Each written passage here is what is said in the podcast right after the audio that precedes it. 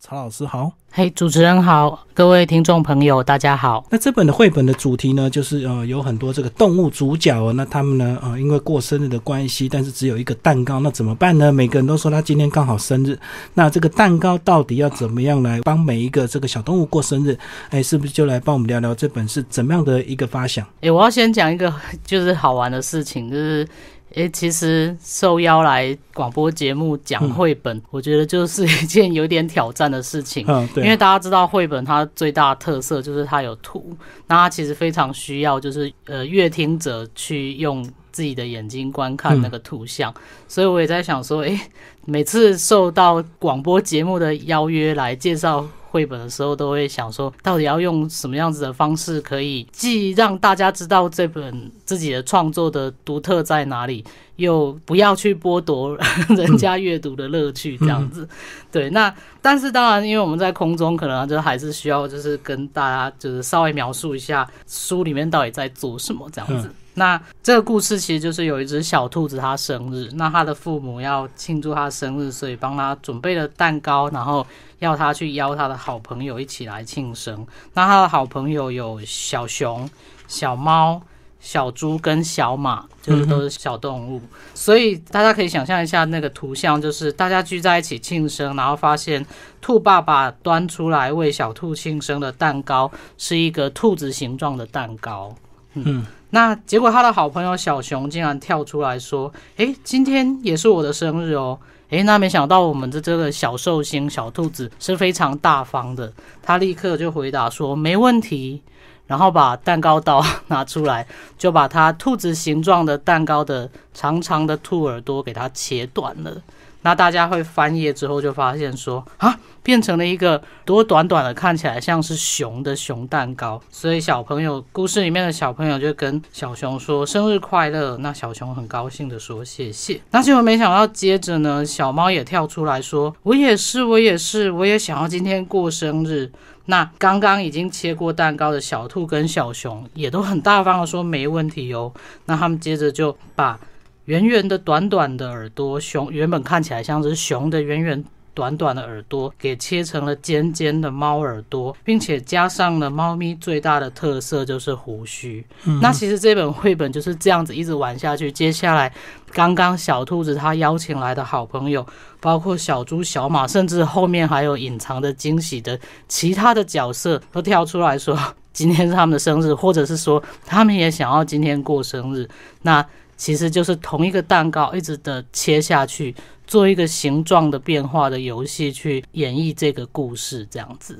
这大概是这个故事的简单的介绍。那我还是觉得说，不要一下子把 所有的内容都讲完，让读者、听众有机会去。发掘这个阅读的乐趣。刚刚有主持人有提到说，诶，今天要介绍三本绘本，其实都跟我的呃生活经历有一些关联。嗯，那其实真的是就是在创作的时候，很多时候的确都是取材于生活。那这个蛋糕故事其实是实际发生在我自己身上。那我是觉得这个故事有点温馨，所以可以跟就是听众朋友大家分享一下，也就是我创作这本绘本的一个缘由。嗯，那其实是这样，就是我有一群好朋友是我的国中同学，那我们一直都很要好，然后不管是上了高中还是上了大学，大家都保持联络。那出社会之后，大家知道，就是出社会之后，大家都各忙各的，忙工作啊，忙。自己的家庭其实好像好朋友要像童年的时候，常常随时想聚在一起就聚在一起，就不太可能。那我们觉得这样不行，要维系感情，所以大家就说：“哎，我们就如果那个月有人生日的话，那个月一定会见面，这样子。”是。那我们就真的一直维持着这样优良的传统、优良的习惯，一直好几年这样。那。大家也知道，就是其实成年人之后 就不太喜欢去计算你几岁，然后所以也对于就是生日的仪式，并没有像小孩子那么在意，所以其实也好几年没有切蛋糕了。那可是有一年，就是我生日的时候，还是有人准备了蛋糕，诶，但是因为大家也怕吃蛋糕会 发福，所以其实是一个很小很小的蛋糕，大概就巴掌大而已。但是它很精致、很可爱，就是那蛋糕打开来之后，大家都惊呼说：“哇，好可爱！”那真的就是一个兔子形状的蛋糕，这样。虽然我们都是成年人了，可是 一群其实是很有。很有童心又很爱玩的大人，那是我就先说，哎，等一下，我们先不要切，就是平分的切它。我说。你看，可以变成熊哎，然后我就拿起蛋糕刀，把就是兔子耳朵给切断。嗯，那就没想到我的朋友们也就是一样很有童心，大家就说，哎，那还可以再切成什么？大家就在那边玩起了那颗蛋糕。那实际上我们最后是把它切成像一只金鱼的形状。嗯，好，那真实生活中的故事就到这里。那因为在这个过程中我觉得很有趣，所以其实我有把它拍照。就是把蛋糕被切的样子拍照存下来。那我回家之后就觉得说，哎，其实这是一个很好的绘本点子，它应该可以发展成绘本。那在这边必须先暂停一下，就是这个现实生活中的故事，转而说就是这个创作这本绘本的一个过程。就是，哎，其实绘本虽然说取材自现实生活的点子，可是其实有时候为了要让就是绘本它可读性更高，可读性就是说，诶，大家。再一次的翻阅，也觉得不是说翻完一次就觉得看完了这样，而是。更有意思，或者是甚至因为是要为小孩子创作的绘本，所以其实必须要贴近小孩的生活经历，或者是可以呈现出他们的特质。这样，那我想到蛋糕其实是真的很适合小孩，因为他们其实是很喜欢过生日。那小孩子有一个很可爱的特点，就是说今天就算不是他过生日，别人过生日，蛋糕端出来，他一样是很兴奋。对他就会觉得那天很特别。对，那所以我就把故事设计成刚刚听众们听到那样。就是说，也有一个小孩过生日，可是他的朋友们纷纷跳出来说，今天也是我生日，或者是说，我也想要今天过生日。当然，这句话在我们成人听来，就是会觉得有点。就是很可爱，说哎，今天又不是你的生日，怎么能够说过生日就过生日？可是我觉得，哎，这好像是很多小孩子会有的一个共同的特色。我就把这两件事，就是一个是蛋糕形状变化的形状游戏，跟小孩子很喜欢过生日，或者是别人过生日他也很高兴的这个特质，两个两件事情结合成为这本绘本。